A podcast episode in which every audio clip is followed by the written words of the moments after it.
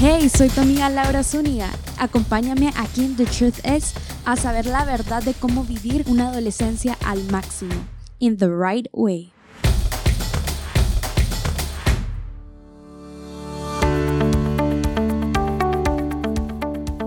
Bienvenidos, my friends, ¿cómo están? El día de hoy vamos a estar hablando sobre la segunda parte de la presión social. Si no han ido a ver la primera parte del podcast de la presión social, por favor, pónganle en pausa y vayan, les doy tiempo. One, two, three, go. Ok. A los que ya se quedaron y ya vieron la primera parte, entonces en esta segunda parte vamos a estar hablando sobre lo que son los padres, o sea, nuestra familia. Vamos a estar hablando un poquito sobre lo que es el alcohol, las drogas y la pornografía. Entonces, esto lo vamos a dividir en dos partes lo que nos dice la presión social y lo que uno como humano eh, pasa, ¿verdad? Como un vacío, que hay gente que no necesariamente la sociedad lo empuja a hacer estas cosas, sino que es un vacío que él tiene. Entonces ya nos vamos a meter más al rollo. Ahorita nos vamos a meter a lo que es la familia. La familia. La familia es aquellas personas que te aman, que te quieren y quieren lo mejor para vos. Pero bueno, ya que uno empieza a estar en esta parte de la adolescencia. Y como ya habíamos hablado antes en el primer podcast de la rebeldía, tenemos que la rebeldía es desobedecer, ir en contra de. ¿Y qué habíamos dicho? Dijimos de que nos queríamos separar de nuestros padres. ¿Pero por qué? Porque nos queremos meter más al rollo con nuestros amigos, estar chavacaneando con nuestros amigos y nos gusta más eso que de pasar tiempo con nuestros papás. Eso es muy normal pero es parte de la presión social que uno tiene como adolescente. Hey, no, tu papá ya no es cool, o sea, nosotros somos cool. Entonces, a eso me refiero. Teniendo esto en cuenta, vamos perdiendo esta comunicación, vamos perdiendo esta confianza. Entonces ya es como mi papá solo me da comida, me tiene que dar las cosas que yo le pido, and that's it. Ya, o sea, yo no tengo la necesidad de tener una relación con él, hablar con él, no. Él solo me da dame, dame, dame, dame comida, dame internet, dame teléfono, dame aquí, dame allá, dame acá. Entonces, that's it. Eso es lo único que la sociedad te dice que necesitas de tus papás. Ahora, ¿qué pasa? Ven vos y empezás a caer en, varias cosas que ya vamos a hablar. Ahora me meto al segundo tema, que es el vacío. ¿Qué pasa con estas personas que sienten un vacío? Desde muy chiquitas tuvieron algún trauma, tuvieron alguna fase o que sus papás pasan tan ocupados en el trabajo que realmente no se meten a la vida del hijo y el hijo solo espera un poquito de atención o tal vez tenían tres hijos y el de en medio o el primero o el último no le ponen tanta atención como a los demás. Entonces simplemente se va creando eso eh, en su corazón que es un vacío, un vacío de amor entonces lo quiere empezar a llenar con otras cosas. Entonces todo viene a algo común. Ahora nos pasamos a la parte de la presión social. Entonces ahorita vamos a hablar un poco sobre lo que es el alcohol según la presión social. Bueno, tenemos que la presión social es aquella que nos dice que hagamos lo que los demás están haciendo. Si nosotros estamos en una fiesta y te ofrecen bebida, vos vas a decir al principio, si tenés morales eh, que te han enseñado tus papás a decir que no, entonces vos vas a decir primero no. Y después te van a decir, gallina, vos por qué no quieres hacer eso? Coward. O sea, sos un inútil. ¿Qué te pasa? Aburrido. Abuelito, abuelita. Así te van a decir. Eso te van a decir. Entonces, esa es una presión social. Y vos ya decís como, sí, sí, yo, yo realmente que no, no puedo. Yo realmente que, que soy muy inútil, soy un tonto por no querer aceptar un trago. Entonces venís vos y decís, ¿sabes qué? Dámelo, dámelo, dámelo. Y ahí empieza todo. Ahí empieza todo el relajo. ¿Y saben qué pasa? De que hay chavos que se quedan en eso.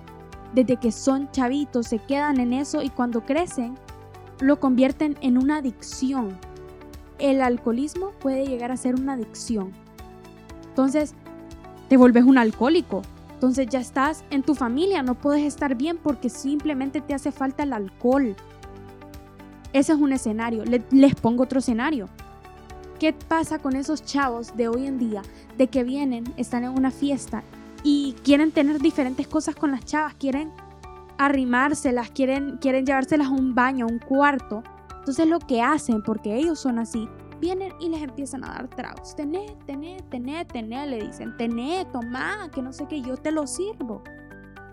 Y las donditas de las niñas ahí, va, caemos. Entonces, es cuando ellos vienen y se aprovechan de eso, se aprovechan de esa oportunidad y por eso es mejor dejar el alcohol. Y si vas, y no estoy diciendo el alcohol es malo, no estoy diciendo que el alcohol es malo, estoy diciendo de que hay que tener límites. Hay que tener límites, vos tenés que saber tus límites. No podés aceptar un trago de cualquiera.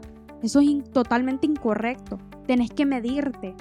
Porque un día de eso vas a hacer un ridículo, te van a filmar y vas a andar por todas las redes sociales. Y vas a hacer, vas a estar en la boca de todo mundo.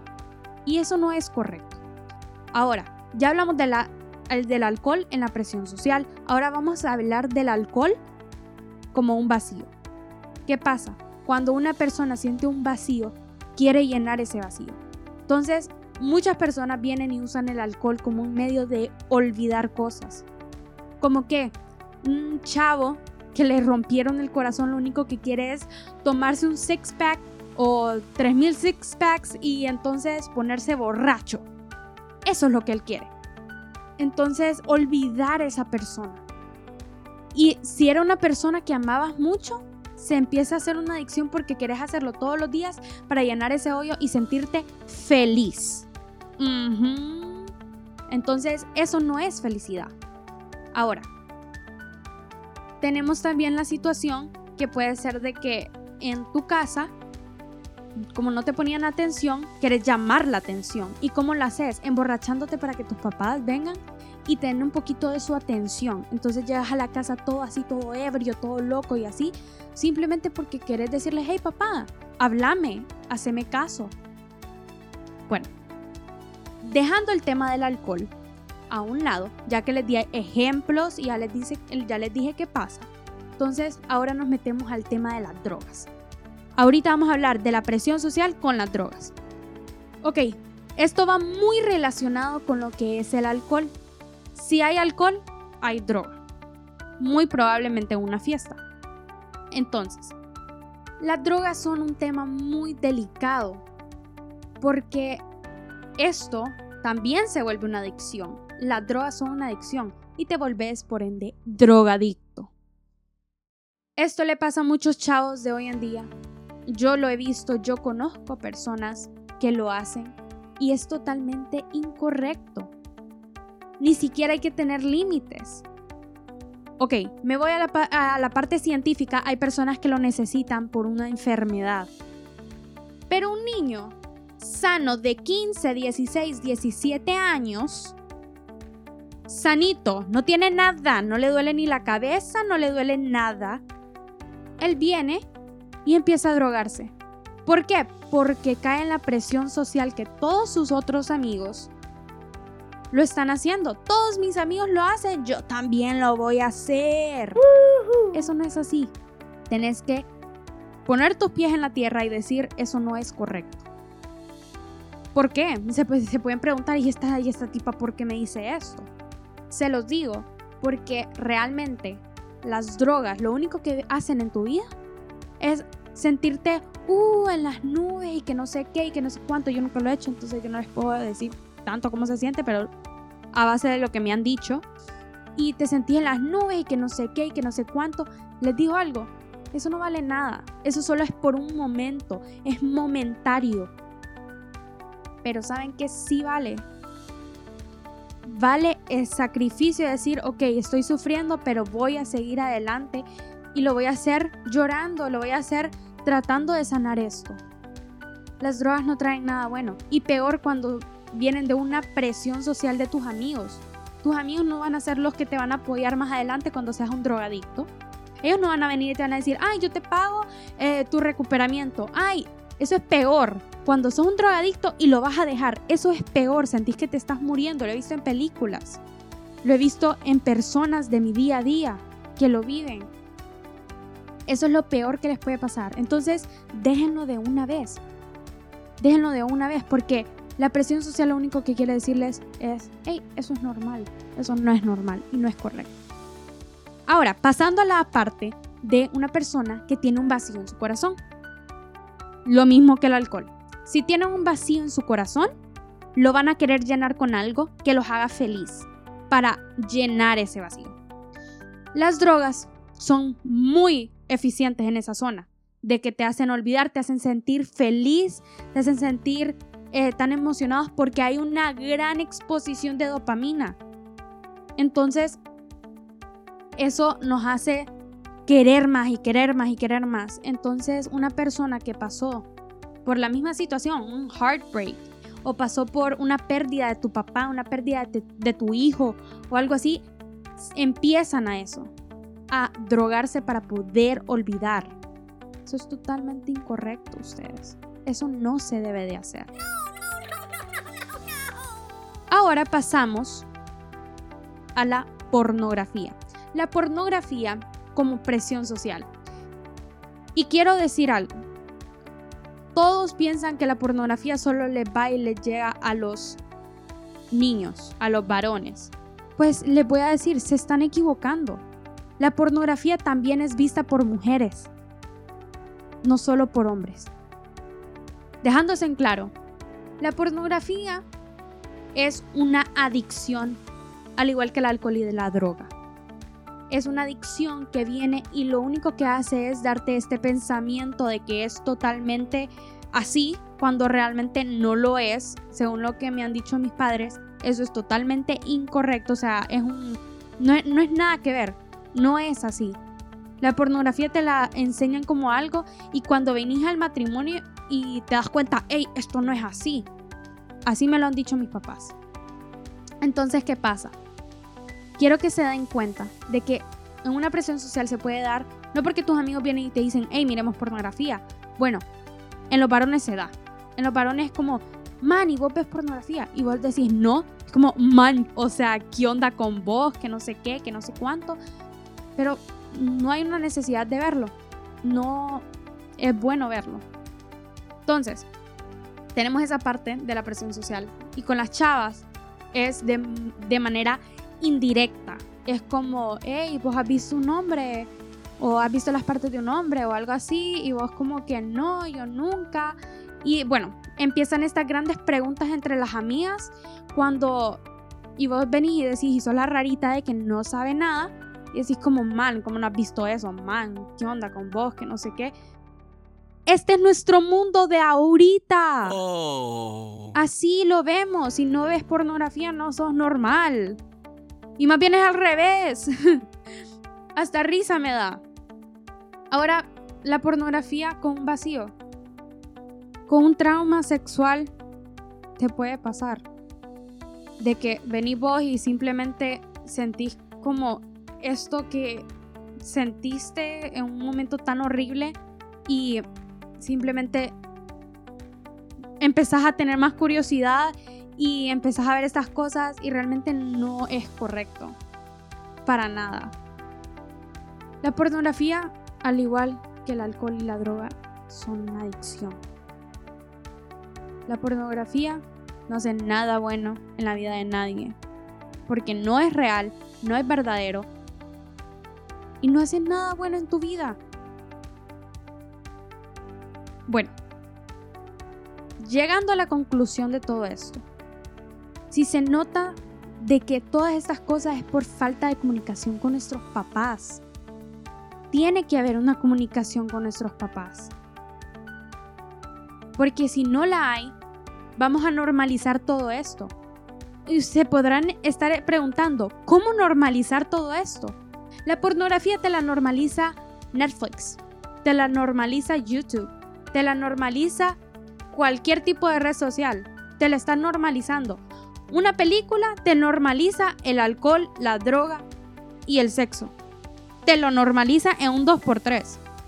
Y vos decís, ah, es que drogarse, o sea, que, o sea, tranqui, o sea, no es nada malo, que no sé qué.